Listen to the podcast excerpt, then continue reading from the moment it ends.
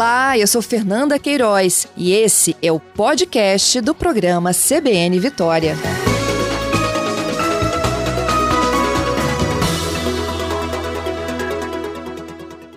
Bom dia, secretário.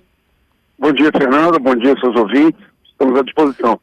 Muito obrigada, secretário. Eu já acompanhei algumas declarações do senhor em entrevistas, inclusive nesta manhã. O senhor enfatiza muito, vamos partir para cima da criminalidade. Né? Eu queria saber o que muda efetivamente na estratégia de enfrentamento. A gente sabe que as últimas ocorrências que levaram à substituição têm a ver diretamente com homicídios. É, inicialmente uma, uma estratégia de motivação, né? Trabalhar integrados, totalmente integrados com a Polícia Militar e a Polícia Civil, nós estamos colocando um comandante-geral na Polícia Militar com características muito técnicas de inteligência, com profundo conhecimento ao longo da sua carreira, integrar esse conhecimento científico produzido pela inteligência da Polícia Militar, da Polícia Civil, sensibilizar o Poder Judiciário e o Ministério Público para que nós possamos retomar importantes operações nas prisões de homicidas é, e traficantes que estão ligados diretamente a esse número absurdo de homicídios, principalmente que ocorreram no mês de março e agora no início do mês de abril.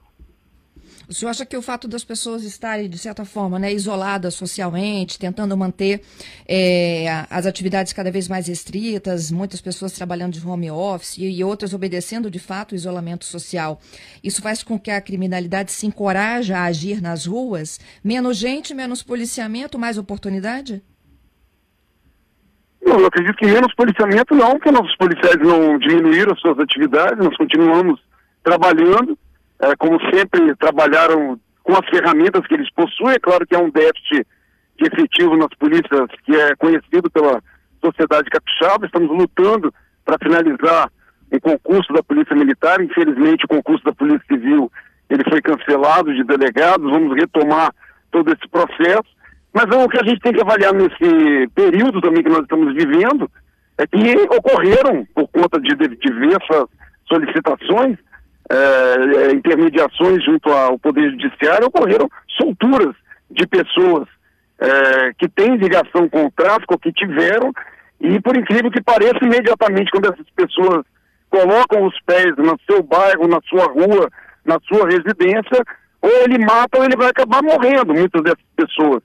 É, eu fui, me foi relatado agora pela manhã numa operação, eu fui acompanhar da Polícia Civil, e aí gostaria já de aproveitar e noticiar os seus ouvintes, a Polícia Civil do Espírito Santo hoje já está desencadeando uma operação coordenada pelo delegado Arruda, pelo delegado Zé Lopes, em todo o estado do Espírito Santo, operação chamada Caim, somente aqui na Grande Vitória, 100 policiais estão atuando em áreas conhecidas pelo tráfico e pelos homicídios, mas como eu dizia, me relatava um delegado naquela situação, que tem um profundo conhecimento desses homicídios, que monitoram todas essas questões criminosas por intermédio dos seus inquéritos que são realizados. E o indivíduo colocou o pé na rua no dia 23, dia 24 ele matou um, dia 25 ele morreu.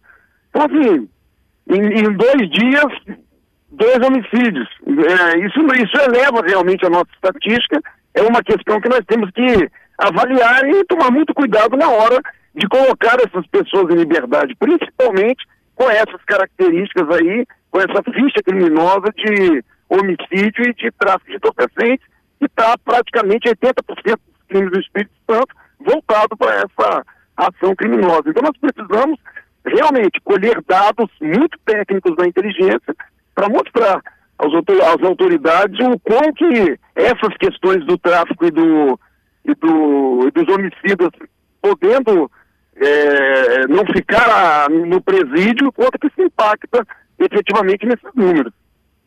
Uhum. Essas liberações, então, têm relação direta com essas últimas medidas em torno do, do, risco né, de aglomeração e de concentração dentro dos presídios da pandemia do novo coronavírus. Essas pessoas, então, que receberam sua liberdade provisória, ah, medidas essas que eram para pessoas com mais de 60 anos, a pessoas que estavam já no semiaberto, essas, então, voltaram a atuar? É, infelizmente a gente é, não diria essas pessoas numa totalidade, mas parte dessas pessoas, infelizmente com o histórico que da criminalidade que possuem, como eu estou falando, quando retornam às suas comunidades de origem, elas ou elas acabam sendo mortas ou elas vão ao encalço daqueles que muitas vezes, é, por intermédio de uma informação, delataram a sua ação criminosa, tem uma dívida com o tráfico, houve alguma rixa no passado, imediatamente, Fernando, esse sentimento de vingança, ele permanece e o acerto de contas, infelizmente, ocorre com morte. E aí eleva efetivamente esses números. Nos traz uma dificuldade, porque aquele que foi preso, aquele inquérito lá atrás, todo aquele processo relatado, toda a dificuldade do delegado de juntar prova para manter esse indivíduo preso, tudo isso tem que ser feito novamente para que a gente possa colocar esses indivíduos de novo atrás das grades. Então é um processo de repetição, sem falar na angústia, na, na, na insatisfação que traz no policial também lá na ponta da parte ostensiva, é, que faz essas prisões repetidas vezes. Então, esse ciclo é que nós precisamos interromper. Novamente, nosso trabalho aqui, trabalhar muito com a inteligência, das instituições, integrar efetivamente como a operação de hoje, a Polícia Civil está fazendo essa operação logo cedo, à tarde, nos mesmos bairros, a Polícia Militar vai entrar com ação ostensiva e levar segurança para essas comunidades. Mas precisamos, como sempre falamos, entender que a segurança pública é apenas um, um elo dessa corrente que precisa da junção de todos para que a gente possa prosperar com qualidade. Aí eu falo da integração, da compreensão, da dedicação exclusiva de, de órgãos importantes dentro do Estado, das prefeituras, em papel social.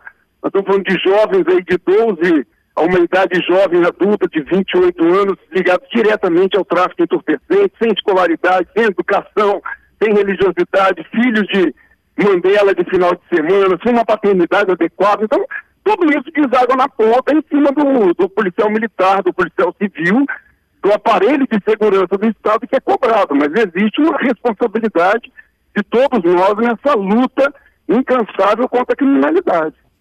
Uhum. Eu queria voltar então, já que o senhor adiantou, a Operação Caim, né? Está em curso nessa manhã, são 100 policiais, entre militares e civis, que estão atuando no enfrentamento a... a é, é, a caça, na verdade, né, secretário, de homicidas e traficantes, é isso? Perfeito. É a caça de homicidas, a caça de traficantes, nós estamos com 100 policiais é, em dois municípios aqui da região metropolitana, começou às 6 horas da manhã, é, e no interior também está sendo desencadeada pela Polícia Civil em diversos municípios, também com apoio da Polícia Militar.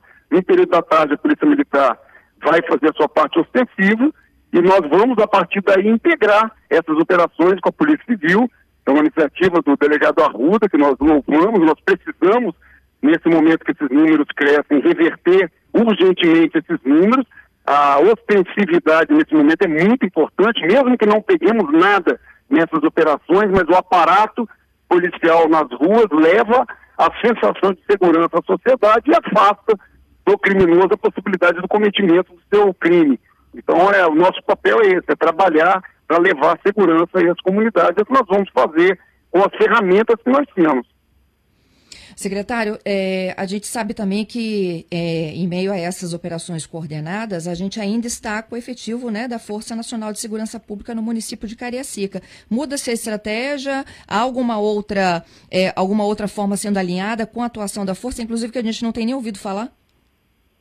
Olha, eu queria registrar que é muito importante a participação de, de, de qualquer órgão dentro do Estado do Espírito Santo. É uma ajuda do governo federal importante para as nossas ações eles têm cumprido rotineiramente o papel deles de ostensividade, de colocar à disposição também para integrar essas operações que nós, Doravante, vamos realizar, é, estão atuando ainda no município de Cariacica, é, e, e, qualquer ajuda nesse momento, é, principalmente por tudo que nós estamos passando por conta do Covid, é importante, então a gente exalta, sim, a participação da, da Força Nacional e continuamos esperando que desempenhe esse papel com mesmo afinco, também nos ajudando no propósito da redução desses números de homicídios.